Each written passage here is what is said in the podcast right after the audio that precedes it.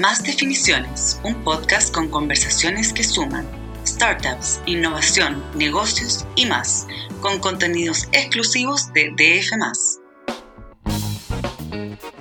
Hola, ¿cómo están? Muy bienvenidos a un nuevo capítulo de Más Definiciones, el podcast de DF, donde hablamos con los personajes que marcan pauta en el mundo del emprendimiento y la innovación. Este podcast es auspiciado por Mastercard Mastercard empieza por las personas, empieza algo que no tiene precio. En estos últimos años, la empresa de Big Data and Holster se ha convertido en un referente para entender cómo votamos los chilenos. Durante las últimas elecciones, con su plataforma Decide Chile, la firma recibió más de 5 millones de visitas, prohibida más allá de los comicios, controlada por Antonio Díaz Araullo, Cristóbal Uneus y Sebastián Acuña, Holster, la empresa experta en software, datos y analítica predictiva, tiene clientes en toda la región. Hoy hablaremos con Antonio, Antonio Díaz Araújo, su gerente general, sobre los proyectos de la firma. Bienvenido, Antonio. Gracias por estar en este, en este podcast. Muchas gracias, Fernando, por la invitación. Un placer estar con ustedes. Para nosotros eh, eh, nos sentimos muy honrados de que puedas participar eh, en, en esto, Antonio. Antonio, se dijo que entraron al mundo electoral como una estrategia de posicionamiento. Eh, Holster eh, se hizo muy conocida a nivel de general precisamente por el tema político y cuando todos empezamos a reportear nos encontramos con que en verdad para muchos de ustedes esto tenía que ver con una estrategia de, de posicionamiento. ¿Es tan así? ¿En qué consistió? ¿Por qué se hizo? Cuéntanos, por favor. O sea, es una estrategia de posicionamiento. Debo decir que a todos los socios nos fascinan las elecciones, por lo tanto unimos un lugar donde íbamos a gastar plata con un lugar que nos gustara, así como punto inicial. Pero hay dos cosas de por qué una estrategia de posicionamiento. Es, efectivamente, el mundo electoral en Chile es el único que posee los datos a nivel de ciudadano. Abiertamente, el padrón electoral lo tiene. Ah, ok y yo diría que hay un gold standard mundial de cómo se ven las elecciones en Europa y en Estados Unidos. Y a nivel latinoamericano no teníamos nada. Por lo tanto, yo diría que representaba la tormenta perfecta entre mostrar qué podemos hacer con datos y creatividad eh, para empoderar a un usuario que en realidad no conocemos mucho. Eh, ese es un caso de uso que hacemos todos los días en la oficina. Clientes que nos vienen a ver tienen ese tipo de problemas. Tengo usuarios, tengo datos y necesito resolver problemas y para eso usamos software, creatividad eh, y efectivamente bastante arte en lo que hay de CIE Chile, eh, mucha visualización gráfica, mucha experiencia de usuario. Eh, y, perdón, y en el caso de ustedes, ¿qué querían encontrar aprovechando, estos, aprovechando estos datos? ¿Cuál, ¿Cuál, fue la pregunta que se hicieron inicialmente? ¿Cómo podemos hacer las elecciones en Chile más entendibles a un usuario que no conocemos? O sea, ¿cómo logramos mostrar estos datos y llevar el usuario a mirar las elecciones de otra forma, entenderlas en menos tiempo y creer, y, valga la redundancia, y mirar más evidencia dura que, eh, yo diría, opinología. Eh, yo creo que es un paradigma que decía Chile lo está rompiendo cada vez más, que es datos duros para preguntas efectivamente que requieran eh, de respuestas bastante concretas y, directas. Eso nos comunica también con la, con la siguiente pregunta y también con lo que ustedes tienen que ver básicamente con su negocio, que es la inteligencia de datos. ¿Por qué hoy día una empresa necesita inteligencia de datos? ¿Por qué también una institución debiese necesitarlas? Y la, y la pregunta que se hace, eh, el, eh, ¿a quién le interesaría conocerla? ¿Es muy caro eh, obtener esta información? Cuéntanos un poquito, por favor, cómo funciona eso. Las empresas siempre necesitan datos. Yo creo que a no ser que seas un monopolio en que tengas una demanda conocida para un producto que puede que no varíe en el tiempo, todos los demás ámbitos de la sociedad están sujetos a las leyes del marketing con, su, con sus cinco P, ¿cierto? Producto, precio, promoción, personas y placement, que sería ubicación de ese producto, ¿no? En español. La inteligencia de datos em, va en esa, en esa línea. O sea, en, en inglés hay un concepto eh, muy conocido que se llama recession proof, ¿no? Una cosa así, como negocios que no importa lo que esté ocurriendo en el mundo, siempre van a, siempre van a estar operando. Acá me cuesta creer que hayan negocios que puedan vivir sin la inteligencia de datos. Ah, ¿en serio? O sea, yo creo que hay, o sea, el metro de Santiago es un monopolio, pero sin análisis de datos no sabría cómo poner las frecuencias de, de sus trenes. No sé, en él puede ser un monopolio de distribución en Santiago, pero sin inteligencia de datos no podría saber dónde le están haciendo fraude y robando energía, eh, o, cuál es la carga o cuál es la cantidad de, potencia que necesita en cierto momento del día para efectivamente poder eh, solicitarla a los generadores y así sucesivamente. Me cuesta creer que hayan negocios que, que efectivamente necesiten inteligencia de datos. Lo caro en esto es tratar de hacer todo al mismo tiempo y tratar de dar saltos gigantescos en las organizaciones eh, que no están asociados a procesos. Eh, entonces, lo, que nos ocurre a nosotros cuando vemos esto es que las empresas cuando quieren hacer esto rápido tienden a contratar mal, lo quieren hacer en el corto plazo, eh, se equivocan varias veces y esa es la percepción de donde sale que hacer inteligencia de datos es caro. Hoy día tú no necesitas marcas como IBM, Oracle o Microsoft para hacer inteligencia de datos, lo puede hacer en la nube con tecnología open source y con empresas como la nuestra. Pero, pero la, percepción de que es caro es una percepción, eh, pues, dos percepciones, que pueden o no necesitarla, yo creo que es un hecho. Estamos en un mundo datificado. Servicio de Impuestos Internos tiene el IVA digital con alrededor de 200 empresas, eh, 200 aplicaciones que dan vuelta al mundo que hoy día pagan IVA en Chile cuesta creer que hayan negocios que no estén siendo tocados hoy día por tecnología y datos y ganas de efectivamente atender mejor a los clientes. Súper. Y en ese sentido, ustedes hoy día, pasadas las elecciones, están concentrándose en eso. Yo escucho regularmente radio también y he escuchado varios comerciales de, de, Holster últimamente también. Cuéntanos también un poquito de eso, por favor. Las elecciones tienen una gracia, eh, y voy a ser bastante explícito.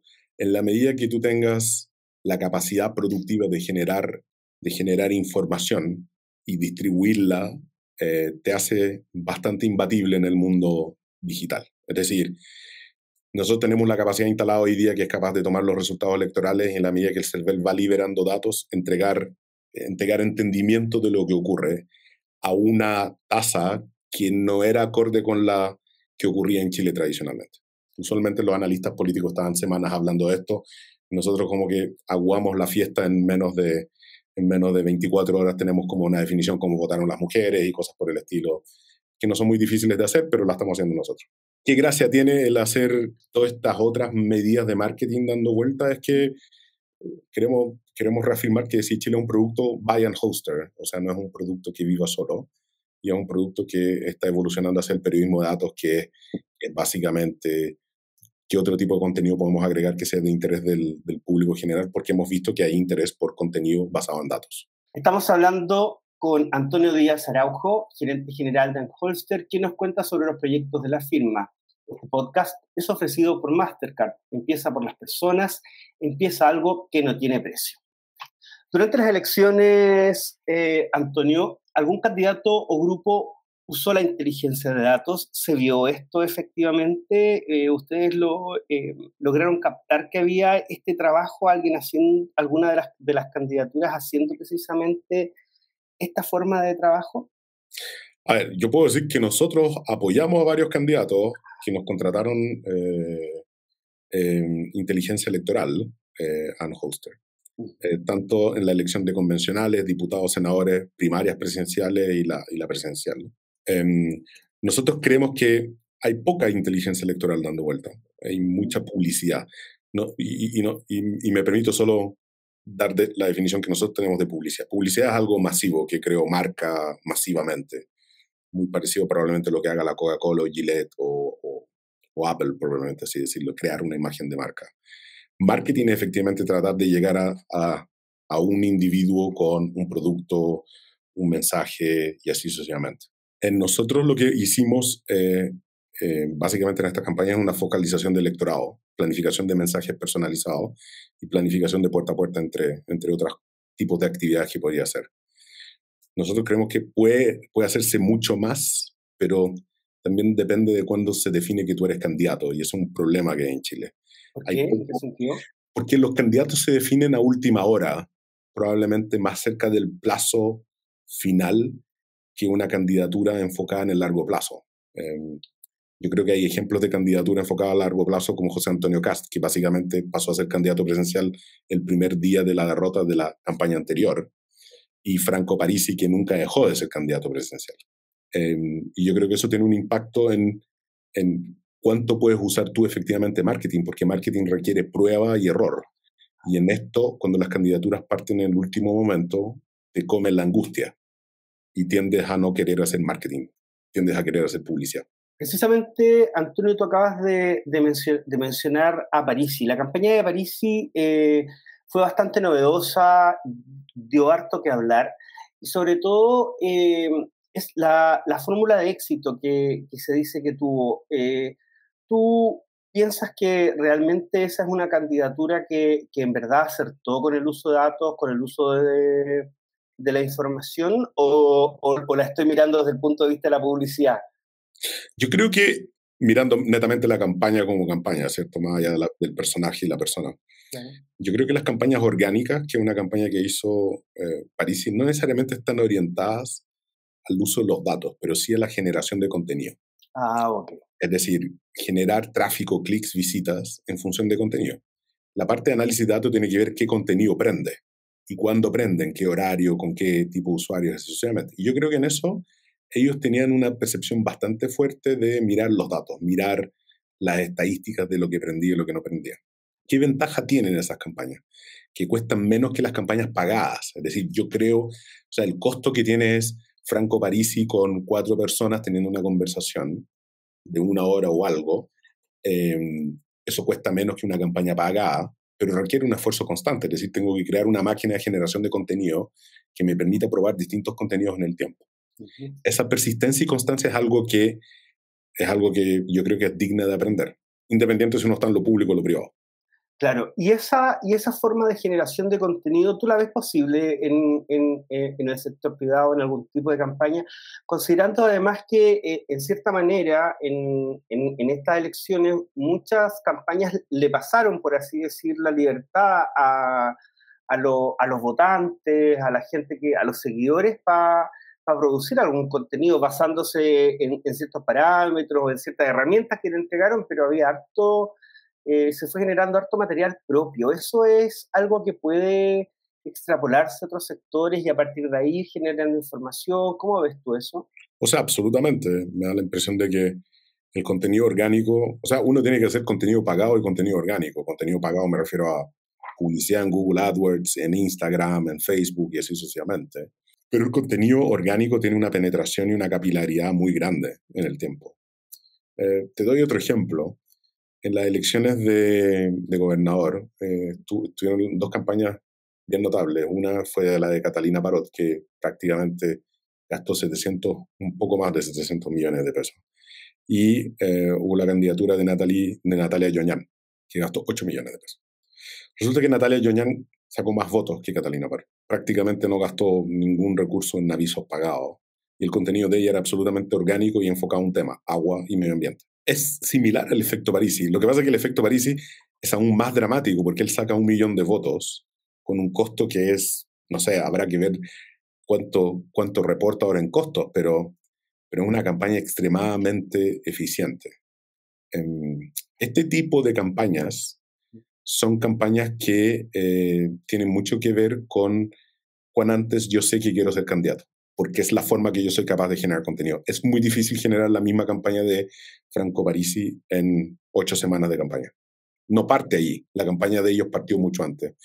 Y yo creo que cualquier negocio que busca presencia en el largo plazo, eh, en el mundo del marketing y con sus clientes, tiene que crear campañas enfocadas en el largo plazo eh, con una perspectiva de, relación con el cliente mucho más profunda que la que, la que hay hoy día. Eh, ¿en, qué, ¿En qué ámbitos más profundas, por ejemplo, Antonio? Eh, es, muy fácil crear una campaña que tenga un impacto en el corto plazo, pero es, una, es, otro tipo de marketing el, el tratar de armar un, un esquema, un esquema de, de, campañas que busquen contenido en el largo plazo. Aquí voy yo. Si yo, estoy, si yo soy dueño de una empresa de, eh, de una empresa de confección de, de, ropa y estoy tratando de generar campañas que toquen a, mi, a, mi, a mis clientes, tal vez lo que voy a estar buscando son campañas que estén orientadas hacia lo que ellos quieren. No solo cómo se ven, sino que miraría, por ejemplo, lo que está haciendo Patagonia, que oye, pero mira, cuando tu camisa ya no esté funcionando, ya no, ya no te sirvo, esté rota, tráemela, yo la voy a reparar y la voy a donar. Eh, y tratar de tocar ese tipo de contenido y permear la sociedad. Patagonia ha impuesto un modelo que es bastante brutal desde la perspectiva eh, para el retail de fast fashion, por así decirlo, eh, que anda dando vuelta en el mundo. Los Zara, los H&M y así sucesivamente. Una empresa que probablemente lo vende a un precio exorbitante comparado con el valor por prenda de los otros, pero que busca una conexión con el usuario mucho más profunda, auspiciando deportistas, auspiciando causas y cosas por el estilo. Ese tipo de contenido eh, genera una conexión con la empresa mucho más profunda. O sea, el hecho que yo esté hablando de Patagonia es, no, no, es por una opción de vida, sino que es porque me ha impactado la forma como me ha llegado desde todas partes el tipo de contenido que ellos producen. Eh, continuamos eh, conversando ahora sobre el negocio, An Antonio. Eh, yo te quería preguntar, eh, para este 2022, ¿en qué están ustedes? ¿Qué planes vienen? Nos queda solamente la elección del plebiscito de salida y, y entre medio me gustaría saber eh, en qué están pensando para el próximo año. Eh, plebiscito salida, queremos hacer una, una reformulación de la plataforma para que efectivamente sepamos desde los dos primeros cómputos todo lo que está ocurriendo en la elección y que a las 11 de la noche sepamos qué ocurrió y, y cerremos, el, y cerremos el boliche, de así, por así decirlo. Eh, hay varias modificaciones que iremos en la plataforma, sobre todo visualización. Eh, varias ideas que se han quedado en el tintero y que son interesantes. ¿De qué tipo, por ejemplo? Adelántanos un poquito. Por ejemplo, eh, hay mucho que no hemos hecho con los datos que entregan el CERVEL en el momento de los cómputos. Es decir, desde qué locales están llegando los datos, cuán grandes son esos locales, cuán significativos son para efectos de la predicción, no, no la predicción, sino de, de, la elección propiamente tal. Porque uno siempre, la pregunta que te hacen los periodistas en el momento en que están las elecciones es, ¿es esto una tendencia o no es una tendencia? Y nosotros, puche, pero para eso tendría que haber mirado los datos en la mesa. Bueno, esa la vamos a estar respondiendo para el plebiscito. Yo creo que el gran tema del, del largo plazo es que si Chile efectivamente sea el, el gold standard, por así decirlo, de inteligencia electoral eh, y que podamos proveer servicios a todo el espectro político sin, sin ningún bias de ningún tipo.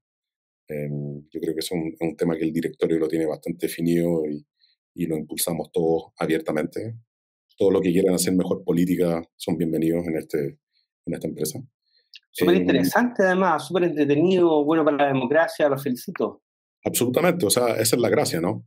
Yo creo que uno no tiene que ser un ente público o privado con algún foco o representando a otras personas para poder intervenir en el mundo, en el mundo de las. No, no, diría las políticas públicas, pero en el mundo de armar mejor sociedad. Y yo creo que es un, un ámbito que, que, los datos están ahí y es cosa de quien quiera hacerlo. Yo creo que esa es la gracia que hay. Y yo quiero felicitar al CERVEL. El CERVEL hace un trabajo fenomenal. Uno podrá criticar una u otra cosa, pero hay que decir lo que es bueno. Eh, contar un millón de votos en menos de, de 30 minutos es algo notable. La pasta política, ¿qué porcentaje va a ser de, de la actividad de Ann Holster el 2022? ¿Qué parte va a representar? Esa es la parte divertida. La parte Todo divertida. lo que hacemos internamente en Holster hay una plataforma que se llama Inteligencia Pública y así sucesivamente. Inteligencia electoral es, un, es, un, es una aplicación de inteligencia pública. Eh, inteligencia pública es una, eh, básicamente una plataforma que estandariza todo este tipo de información en un único lugar. Si tú miras esto de una perspectiva de negocio, el mundo político es una de las betas que existe dentro, pero está un mundo de suscripción a servicios, de entendimiento de consumidores y así sucesivamente. Y, hay, y había un tabú en Chile, que era básicamente como que yo no quiero saber en qué votan mis clientes o qué piensan mis clientes respecto a lo que está ocurriendo en el país. Y eso lo estamos derrumbando fuertemente. O sea, clientes que votan, o sea, no sé, la participación de mujeres en las últimas elecciones es algo extremadamente notable. Empresa que no esté mirando ese fenómeno como un fenómeno social está equivocada. No lo digo yo, lo dicen los números. Ojalá lo dijera yo y fuera una teoría, pero no es una teoría. Esto es básicamente el mundo en que nosotros vivimos se está transformando a una velocidad que no estamos acostumbrados. Y no estábamos acostumbrados en Chile. No estamos acostumbrados a tener resultados electorales impredecibles, no estamos acostumbrados a tener una baja, a no, no tener algo que no fuera una curva en, declive de la participación electoral y no estamos acostumbrados a tener mayor participación en una segunda vuelta que en una primera. O sea, lo tuvimos en el caso Lagos Lavín, pero eso fue una excepción y, algo bastante puntual. Pero los últimos años lo que teníamos era una participación eh, una participación en declive. Pero acá la gran clave es que Inteligencia Electoral de CIE Chile son uno de los productos que hace Unhosted y eh, afortunadamente tenemos varios de esos. ¿Y mm, qué están pensando respecto del resto de la región? Eh, en algún momento se... Eh, ustedes tienen varios negocios también, tienen varios clientes en la región. ¿Entrar a alguno de esos otros mercados ya como con oficinas, están en eso?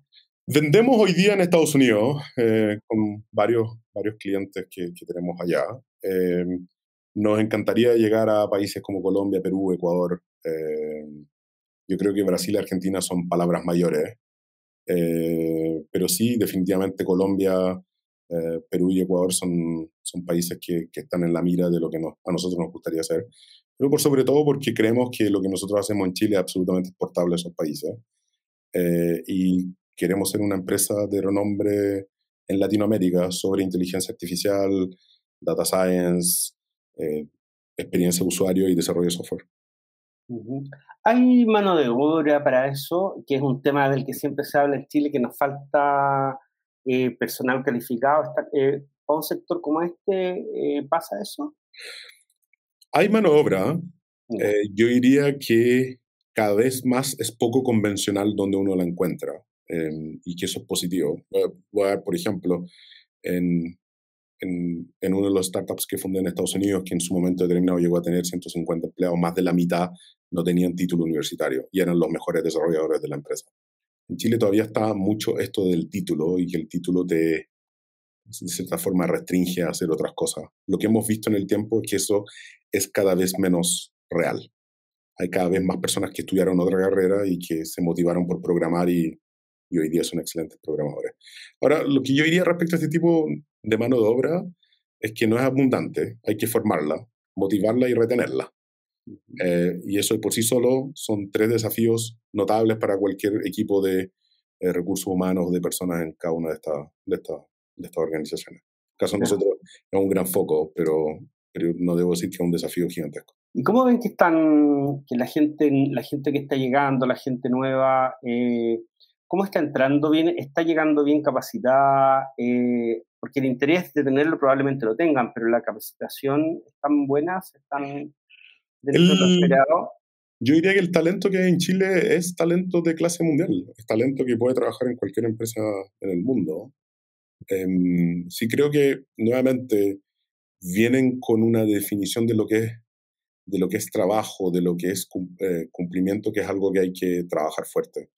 El, mundo más bien universitario tiene una baja conexión con el mundo de las empresas y eso hay que cambiarlo. O sea, conceptos como fechas, calidad, eh, consistencia, son cosas que, que, todavía cuestan hoy en día. Esa es la parte de formación que hay, que es importante.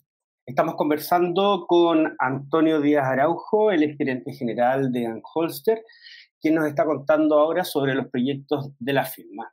Eh, ahora vamos a pasar a nuestro tercer segmento del podcast, vamos a hablar de las definiciones. Son, son preguntas cortas. Yo te voy a hacer, Antonio, una pregunta y tú me das una respuesta corta en pocos caracteres, como si fuera un Twitter. ¿Cómo definirías el Chile actual? Poco predecible e entretenido. ¿Las empresas deben participar en política? Mil por ciento. ¿Dónde se ven en 2025? Eh, nos gustaría ser la empresa líder en data science y software hecho a medida en Latinoamérica. ¿Qué startups les gustaría hacer? Eh, Palantir, seguro. ThoughtWorks es la otra. Yo diría que son dos modelos que tenemos bien en la, en la vena. ¿Y me puedes dar una razón por qué? Palantir porque tiene un paradigma de inteligencia artificial y talento que encuentro que es notable en, en la parte de reclutar eh, mantener y retener a las personas, el tipo de contratos que están haciendo tanto con el sector público como privado. Eh, ThoughtWorks por la consistencia, calidad, eh, dinamismo que ellos son capaces de pedirle tanto a los clientes como a ellos mismos en su forma de operar. son dos empresas que nos gustan mucho. ¿Cuál es tu startup preferida fuera de las que tengan que ver con tu negocio o con tus intereses principales? Hay hay varias. más que darles un nombre en particular, hay, hay, varias, hay varios sectores que me interesan. Y voy, a ser bien, bien explícito. Hay una reproducción de larvas, que, es un mundo que uno podría mirarlo un poco con, con, con asco, pero, pero que es muy entretenido y que ha invertido también en, esa, en ese tipo de startups, que son como cómo logro tomar el concepto de reproducción de larvas, tanto como para alimentación dentro de la cadena alimenticia, em, alimentaria de, de, otros animales. Y el otro son eh, High Definition Mapping, son, son los dos lugares que me interesan a mí. Es decir, High Definition Mapping es como el paradigma para tener autos autónomos, autónomos que es básicamente cómo soy capaz de entender y mapear la superficie de donde manejan los autos a un nivel de centímetros. Yo sé dónde está el hoyo, yo sé dónde, eh, dónde los autos eh, frenan bruscamente y así sucesivamente para efectos de cargar eso en los autos autónomos. Son los dos tipos de startups que hoy día me tienen capturada la mente y parte de la billetera. ¿Te gustaría manejar, tener un auto autónomo? moverte en un auto autónomo? Yo creo que va a llegar algún día. Me daría mucha lata porque me encanta manejar, ¿eh? pero me subiría uno feliz si me permite leer. Eso yo creo que, que, que, son de los beneficios. Son las peleas que tengo con mi señora, la cantidad de tiempo que paso leyendo. Hablando de lectura, cuéntanos qué estás leyendo y recomiéndanos alguna lectura. Yo estoy leyendo dos libros ahora que son bien interesantes. Uno es Flash Boys, eh, de Michael Lewis, que es básicamente eh, el cómo se armaron todas estas empresas de high frequency trading eh, en, en, Wall Street, eh, como las empresas eran están peleándose por tener la fibra óptica más cerca de los servidores de Nasdaq y así sucesivamente. Es bien interesante por la persistencia en tratar de entender em, efectivamente hasta dónde llega la creatividad humana por ganarle a la máquina, y eso lo encuentro notable.